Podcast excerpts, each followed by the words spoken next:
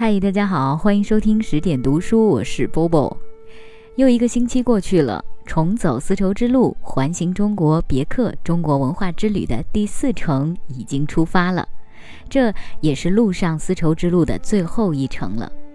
这一条叫做边陲天道的路程，将途经库尔勒、轮台、布鲁克和那拉提，最终抵达伊宁。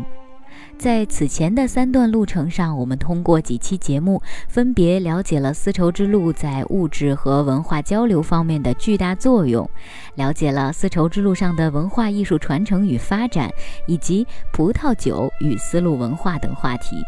那今天，我们来聊一聊这条路上的民族融合。以往啊，我们聊到丝绸之路的时候，总是会提到商人啊、士兵啊、宗教人士，而战争或者是各国政要的互相往来呢，也使这条路上军事作用会更加突出。可是除此之外，中国古代的和亲政策其实也为丝绸之路的发展做出了巨大的贡献。和亲导致民族间的和解，也加强了民族间的交流和了解，也对促进各民族之间的经济文化交流起着一定的作用。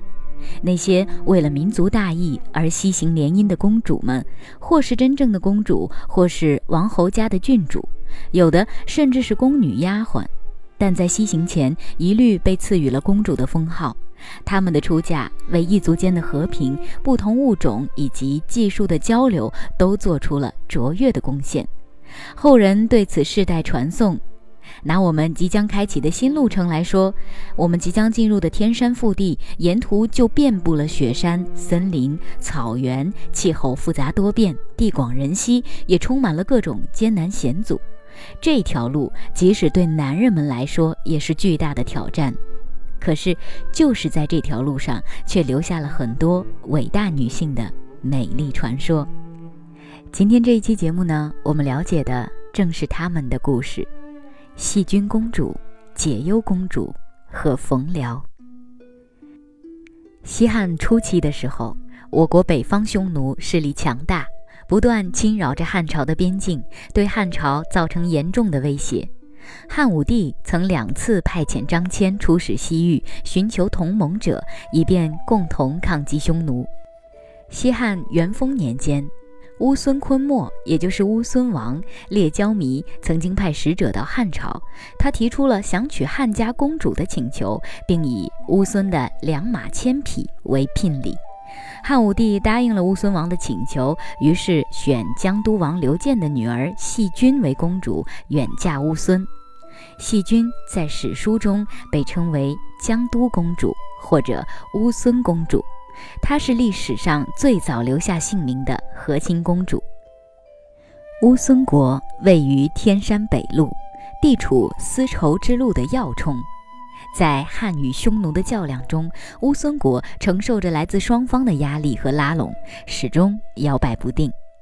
乌孙王列交弥年纪老到足以做刘细君的祖父，远嫁乌孙的刘细君因为语言不通、习俗不同，而且夫妻之间一年仅会面一两次，因此整日的郁郁寡欢。细君公主曾经写过一首著名的悲愁歌，表达自己忧伤与思乡之情。吾家嫁我兮天一方，远托异国兮乌孙王。穷庐为室兮毡为墙，以肉为食兮烙为浆。居长土司兮心内伤，愿为黄鹄兮归故乡。据说汉武帝在听闻了此歌以后，心中十分怜悯，每年都派遣使者带上锦绣堆帐、美味佳肴等物品前往乌孙慰问细君公主。不久后，年迈的列交弥去世，他的孙子君须弥继立为王。按照当地的风俗，刘细君需要再次成为君须弥之妻。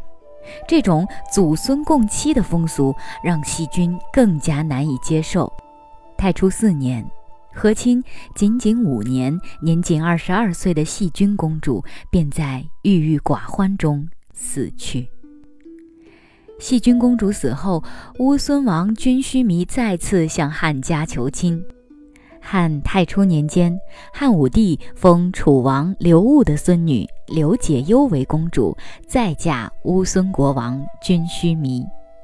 虽然同样出身高贵，但是我们从名字上似乎就能感觉到，这一个刘解忧啊，她不同于刘细君，她是一个性格开朗、聪慧乐观的姑娘。难能可贵的是，他对汉武帝的和亲政策不仅理解深刻，而且还有着不负众望的坚定信念。解忧公主依旧被封为右夫人，与左夫人匈奴公主同是军须弥。乌孙王的两位夫人绝不只是普普通通的女人，因为她们代表着两个强大的国家。乌孙国王宠爱谁，也表明他将选择哪一国来做自己的靠山。君须弥最终选择了匈奴国，匈奴公主为他生了一个儿子，取名尼弥，并成为王位的继承人。所幸没多久，君须弥病逝，堂弟翁归弥继承王位。翁归弥呀，因为身材较胖，所以呢，历史上也被称为肥王。肥王遵从旧俗，依旧娶匈奴公主和解忧公主为左右夫人。与翁归弥不同的是，肥王对解忧公主情有独钟。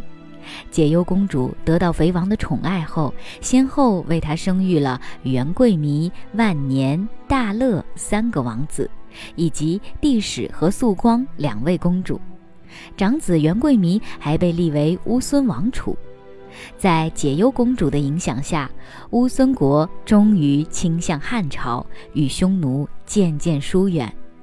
此后数十年间，汉朝西北边疆相安无事，丝绸之路畅通无阻，商业贸易不仅得到了空前的发展，与西域各国的交往也日益密切。有强大的汉朝做靠山，乌孙国在西域的地位也如日中天。西域刹车国在国王去世无人继位的情况下，迎立解忧的次子万年为国王。大汉的和亲政策终于在解忧公主的努力下达到了预期的效果。解忧公主在西域生活了五十多年，为维护乌孙国家的政治稳定，为维护乌孙与朝廷的政治关系，做出了不可磨灭的功绩，至今仍受到当地人民的崇敬。在经历了四朝三嫁后，解忧公主上书宣帝，表示年老思故乡，愿得骸骨归汉地。宣帝为之动容。汉甘露三年，年已七十的解忧公主携三个孙子回到阔别半个世纪的长安城，为褒奖解忧公主的功绩，宣帝亲率文武百官出京相迎。红颜离家，皓首来归。解忧公主一生经历了武帝、昭帝、宣帝三朝，也三嫁乌孙王，在乌孙生活半个世纪，为加强和巩固汉室与乌孙关系做出了积极而有效的贡献。在随同解忧公主远赴乌孙的侍女当中，还有一位非常出色的女性，她就是被称为中国历史上第一位女外交家的冯辽。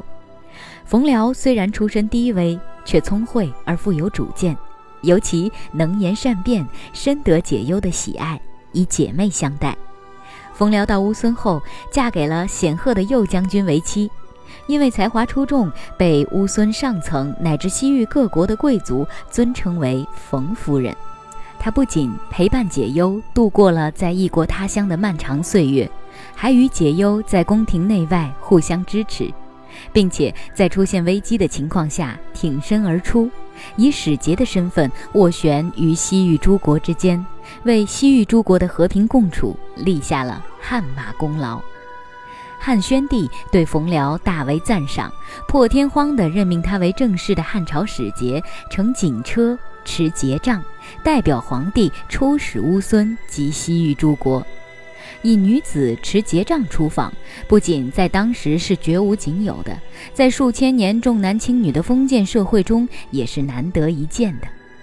乌孙国发生内乱时，已经回归长安养老的冯辽，为了巩固民族关系，不顾年逾古稀的高龄，毅然上书皇帝，再次持节不远万里出使西域诸国。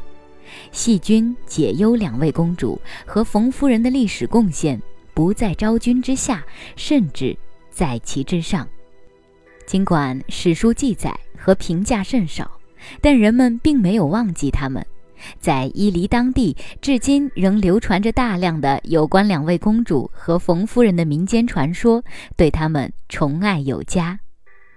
在汉代抗击匈奴、巩固西域的历史进程中，既有像卫青、霍去病、李广等武将的浴血奋战，也有张骞、苏武、班超等文臣的不辱使命。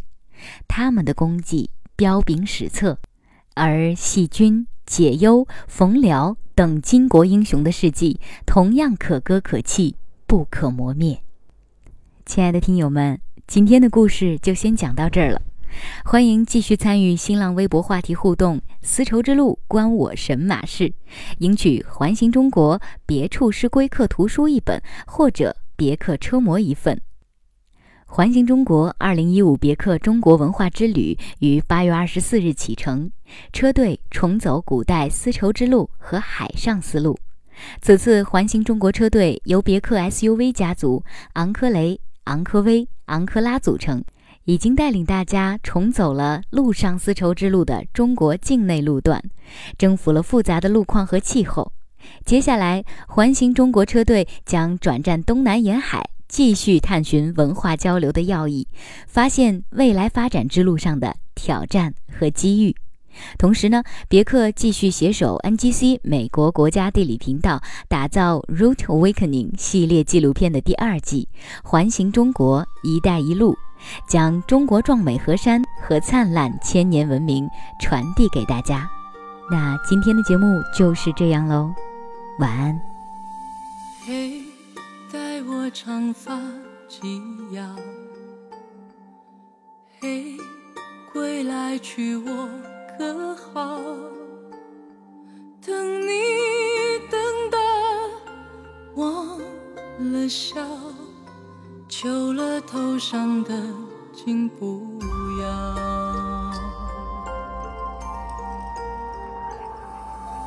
啊，每一天的煎熬。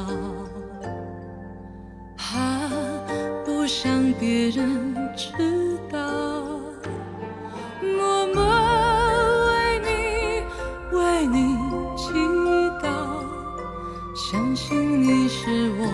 的家